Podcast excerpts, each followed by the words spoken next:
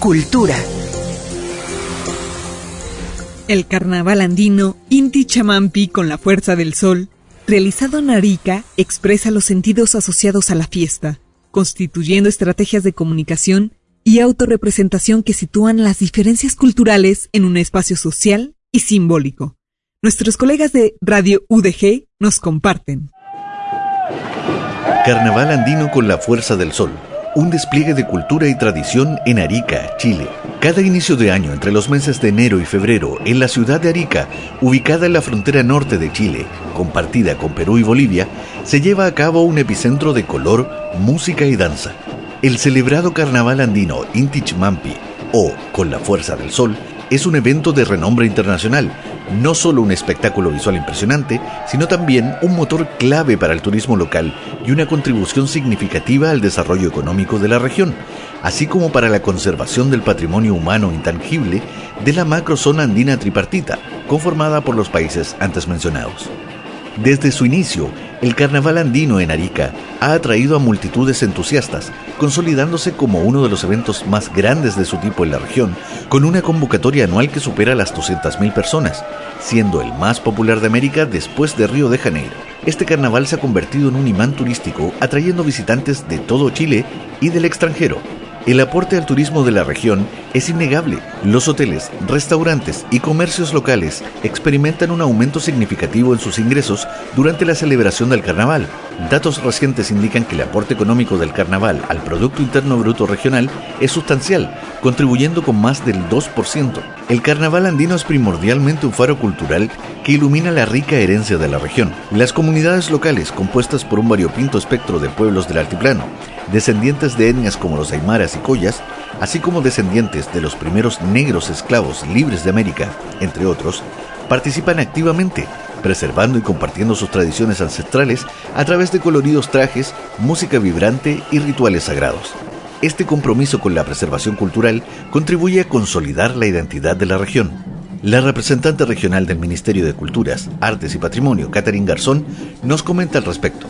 Bueno, la verdad es que este carnaval con la fuerza del sol es muy importante para este país porque realmente es un carnaval de que tiene una alta convocatoria, una gran participación, más de 15.000 bailarines se convocan acá en la región de Arica y Parinacota y además, por supuesto, que tiene una gran diversidad donde convergen distintas identidades, distintos patrimonios justamente acá en el carnaval. Y por otro lado, también el carnaval es propio de lo que tiene que ver con la cohesión social, con la democracia también de los espacios, porque hay una apropiación de los espacios públicos donde la ciudadanía y los bailarines se adueñan de este lugar para poder convertirlo en una pista de baile. La verdad es que Arica está todo el año trabajando en pos de lo que es el carnaval con la fuerza del sol. El carnaval andino con la fuerza del sol no es simplemente una celebración, es una experiencia inmersiva que combina la diversidad cultural con la vitalidad económica.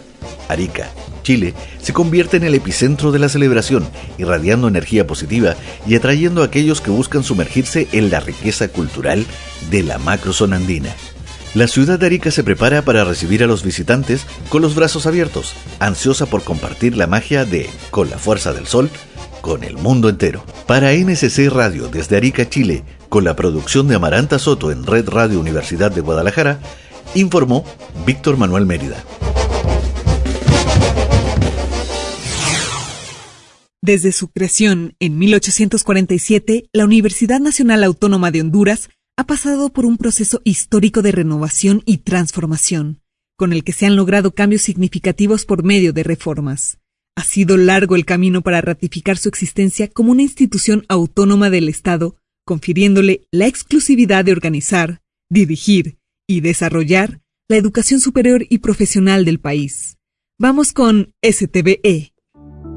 La Universidad Central de Honduras, ahora conocida como la Universidad Nacional Autónoma de Honduras, se fundó en 1847 en una coyuntura histórica en donde se consolidó el Estado Nacional, saliendo de los ideales de la Federación Centroamericana como parte de una iniciativa del presbítero José Trinidad Reyes. Ya con el paso de, de las décadas, siempre durante el siglo XIX, la universidad empieza a crecer empieza a cambiar de edificios, em, empieza a fortalecer su institucionalidad y empieza a fortalecer sobre todo eh, la propuesta educativa que tenía. ¿no? Ya para finales del siglo XIX la universidad ya no solo contaba con una carrera de jurisprudencia, sino que ya existían esas carreras liberales que se van construyendo en aquel momento como parte de los cambios que va teniendo la eh, sociedad hondureña en función a esa apertura hacia el mundo. Con la llegada del siglo XX, la universidad continúa con un cierto avance. Empieza a trabajar en actividades para poder tener mayor presencia en la sociedad con la llegada de revistas y periódicos. Para la década de los 20, el estado de Honduras empieza a conformarse en torno a las compañías bananeras. Para 1924 se convierte en el mayor país exportador de banano del mundo, pero la universidad estaba atrasada y ahí es cuando empiezan los estudiantes a alzarse en ideales de autonomía. Em, igual la universidad continúa avanzando siempre con el ideal de la autonomía universitaria. Es en la década de los 30 cuando sucede algo importantísimo para la, no solo para la universidad, sino para la sociedad misma, en busca de aquellos ideales de libertad, de igualdad, de equidad. Y es que se gradúa la primera mujer eh, de Honduras. La primera mujer graduada de química y farmacia, ¿no? Em, entre 1847 hasta 1957, que la universidad obtiene su autonomía, se habían graduado 1.450 estudiantes. Pero de, de estos, solo 39 fueron mujeres. Y la primera mujer se graduó en 1936. En 1957 se logró la autonomía universitaria, lo que significó un paradigma importante para toda la sociedad, porque la universidad se masificó, ya que en la década de los 60 se fundó la ciudad universitaria y un centro regional en San Pedro Sula. Esta institución ha sufrido de ataques terroristas, en los cuales se perdieron los documentos históricos de la universidad. Es por esto que no se cuenta con un acta de fundación, solo la podemos leer en libros porque fue transcrita. Desde Honduras para el Noticiero Científico y Cultural Iberoamericano NSC informó Andrea Torres de STVE. Una obra de teatro le da voz y rostro a las trabajadoras sexuales. En este montaje se unieron la experiencia de dos teatreros y la vida de tres mujeres que trabajan en la prostitución.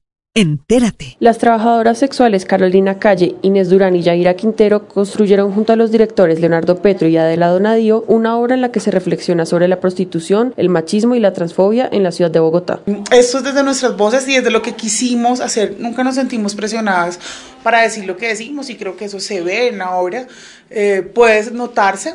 Y yo creo que por eso esta obra eh, ha impactado a la gente, le ha gustado y pues nosotras todo el tiempo nos la disfrutamos.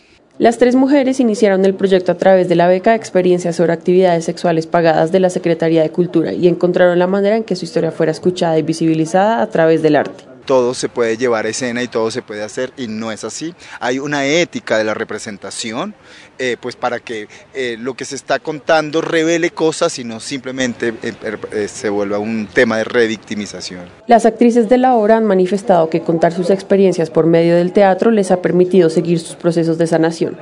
Esta es una obra que transforma al elenco y al público. Esto fue Cultura en NCC.